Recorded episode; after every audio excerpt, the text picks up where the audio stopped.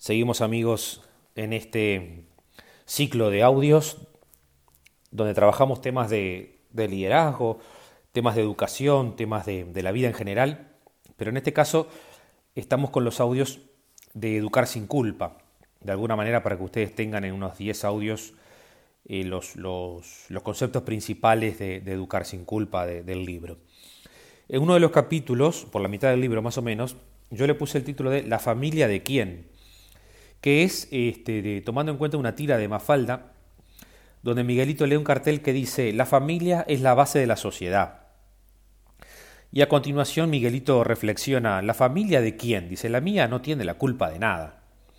Y esta es una reflexión, este, como nos tiene acostumbrados Quino, profundamente existencial, ¿no? Porque uno dice todas las familias, todos los hombres, todas las madres, todos los padres, y no, en logoterapia y en terapia existencial, que es lo que hacemos nosotros, siempre está la pregunta del para quién, la pregunta que te personaliza tu sufrimiento y te unifica y te hace ser distinto de los demás.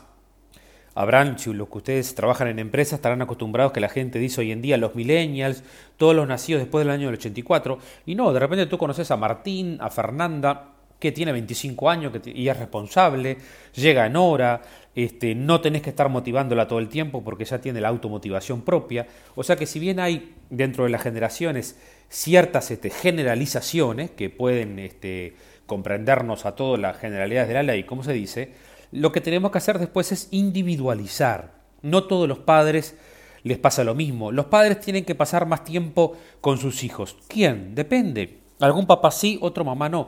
Todas las madres son sobreprotectoras. No, si alguien interpreta educar sin culpa eso, se equivoca, porque yo no digo que todas las madres son sobreprotectoras. Lo que decimos es que la mamá, por, llevar en el, vientre nueve meses a su hijo, le puede costar más el, soltar, pero es una generalización.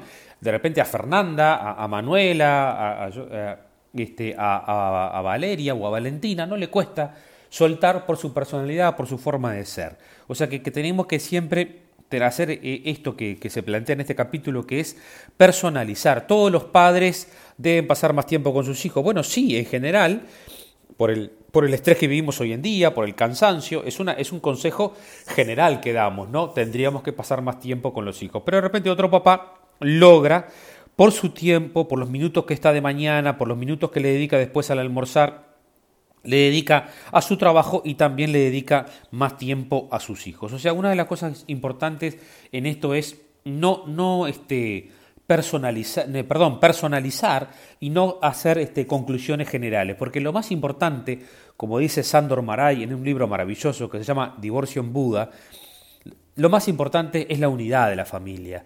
Uno puede ver una familia de lejos, podemos ver lo que hace un papá, lo que hace una mamá de lejos, pero cada familia es única, ¿no? Cada, cada familia tiene una eh, idiosincrasia propia que a veces nosotros podemos juzgar sin tiempo y podemos juzgar una conducta de un papá o una conducta de una mamá de lejos, sin, sin, conocer mucho, pero que cuando uno habla con esa mamá, cuando uno profundiza con ese papá, entiende que quizás esa frase en esa familia puede dar lugar a otro, a otro comentario y que si yo lo juzgo desde otro momento puede este, no puede ser comprendido en su cabalidad.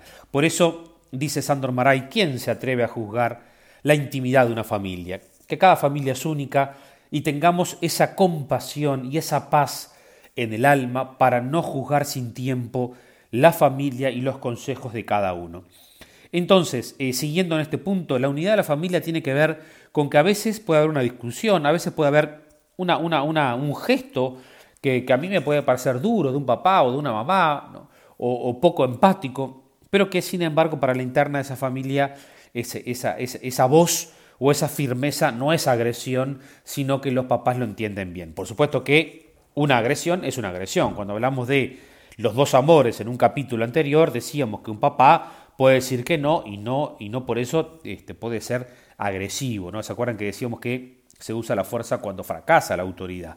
Pero a veces puede haber discusiones en la familia, puede haber reconciliaciones, y no estamos hablando aquí de agresión, estamos hablando de una discusión donde el nene ve que papá discute, que mamá discute, siempre en un clima, hablamos en un clima este, cordial, o sea, en un clima donde no hay una agresión, pero sí un intercambio de opiniones, el nene eh, escucha que papá dice una cosa, que mamá dice otra, y eso le puede dar muchos elementos positivos a mis hijos de cómo ser asertivo, de cómo discutir con argumentos, cómo plantear este, mi, mi postura frente a un tema familiar, frente a un trabajo, frente a una cena, frente a cualquier tema en donde cada uno plantea lo que estoy de acuerdo y lo que no estoy de acuerdo. Lo más importante es la unidad de la familia. Si el nene ve que después de esa discusión papá y mamá se sientan en la mesa, comparten juntos, hay un gesto de amor, hay un gesto de cariño, entonces no va a haber esa discusión como algo agresivo, va a haber esa discusión como parte de la unidad de la familia, donde también hablamos de las cosas que nos duele, también podemos opinar de algo este, que no estoy de acuerdo, y eso le enseño a mis hijos valores de, de solidaridad, valores de asertividad, cómo plantear algo este, cómo ser un líder que plantea algo en donde no está de acuerdo la otra parte, donde no es un consenso, digamos, simple, simplista, donde por quedar bien enseguida reprimo mis sentimientos, sino que también quedan claros lo que estoy de acuerdo, quedan claros lo que no estoy de acuerdo, pero no por eso me separa del otro. Eso me parece que es muy importante, no me separa del otro discutir, al revés, sino que yo puedo discutir en un clima cálido, en un clima humano, donde se dan lugar a los sentimientos y se dan lugar a las emociones y se dan lugar a seguir conversando sin rencor. Se pide disculpas, disculpame, papá, me estabas gritando, no, disculpa, hijo, si levanté la voz.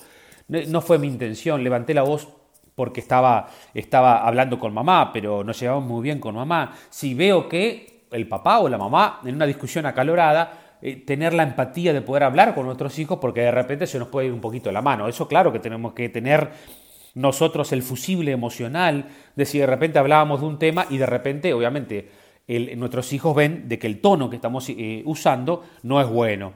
Se puede discutir sin agredir, sin levantar la voz también. Eso me parece que es muy importante que todo lo, lo tomamos en cuenta. Pero al revés, si también me pasó algo, en donde yo mismo me doy cuenta que mi hijo, a ver, que, mm, la discusión terminó en una descarga de bronca, porque estoy enojado con mi jefe y como no puedo hablar con mi jefe, llego a mi casa y pego un grito. Bueno, no, ahí pido disculpas, pido perdón, por supuesto que voy a mi psicólogo o hablo con mi pareja o trato de hacer deporte para no descargar la bronca en mi casa. Y si la descargué porque se me escapó, vuelvo a casa y les digo, disculpen chiquilines, hoy me equivoqué, hoy levanté la voz y, una persona, una buena autoestima es saber en qué soy bueno y saber en qué no soy bueno, pedir perdón, pedir disculpas.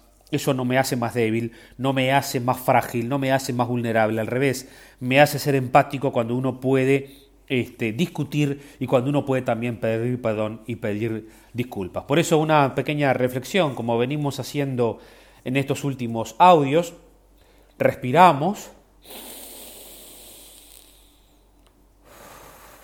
¿Cómo vivo la unidad de la familia? ¿Cuáles son los ritos que tenemos como familia? Una cena, un encuentro el sábado, un encuentro el domingo. ¿Dónde vivimos todos la unidad de la familia? ¿Temo discutir? ¿Temo expresar mis emociones?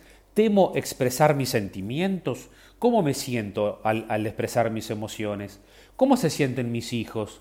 ¿Se puede en mi familia cada uno expresar las emociones y los sentimientos y los pensamientos, aunque no piensen lo mismo que nosotros? ¿Damos libertad para, para expresar las emociones? ¿Qué rutinas familiares dan seguridad a nuestra familia? ¿Habilitamos a nuestros hijos para que expresen sus sentimientos? Hay familias que por naturalidad, por forma de ser, somos más afectivas más emocionales o más italianas, como dice la gente, más española, porque hay otras familias que son más equilibradas, más de pensar antes de actuar, aceptar lo que somos, aceptar también a nuestros hijos, aceptar que nuestros hijos cada uno tiene su rebeldía. Qué bien que nos hace ser rebelde como mi hijo Joaquín, como mi hijo Martín, porque me enseña a ser rebelde. A mí me gustaría ser rebelde en mi trabajo y no me animo. ¿Cuántas veces me enseña eh, otro hijo que de repente parece que es más, más pesimista? Sin embargo, el pesimismo tiene un montón de virtudes, que es estar con los pies en la tierra.